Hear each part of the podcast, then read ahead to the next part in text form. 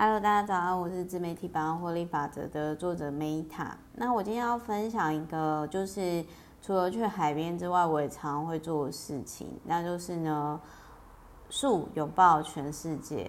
那我是不敢抱树啦，因为树上会很多呃虫啊，还是什么青苔，而且也不是每个树都会欢迎你抱它。所以如果你没办法跟植物沟通的话呢，要尊重对方。我通常都是手摸。我喜欢的树皮，然后有赤脚接地气嘛。那我有时候我是会手摸树皮，然后放电疗愈，呃，疗愈自己的气。那他在这里面，其实这本书呢，他讲了很多的点。我觉得让我最有共鸣的，就是他说树是社会的生物，可是它也相当的个人主义。就是他一方面呢。当然，有些树它就是很像什么国泰大树，就是很只有只有一棵独立的生长在那边，那个也有啦，就很像说有些人就比较狗撇型树也有，但是比较少。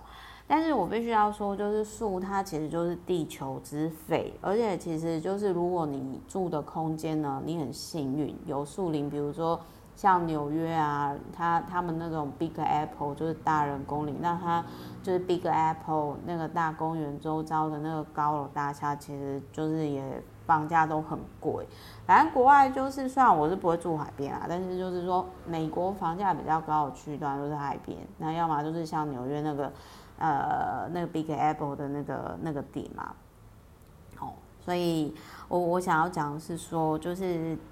这一本书让我觉得说，哦，原来树有时候就是像母树，《阿凡达》里面那种母树跟子树嘛，他就有提到说，有些树它其实就是社会生物，然后但是呢，也有些树就活得很像没有小帮手的水手或者是隐士。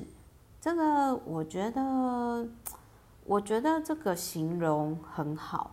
然后而且他有提到说，其实树他们会透过树根去。彼此交换讯息，反正大家有看过《阿凡达》就知道我在讲什么。那如果说树碰到生死的问题的时候，他们就会选择让自己生存有利，或者是对子孙生存有利的方向。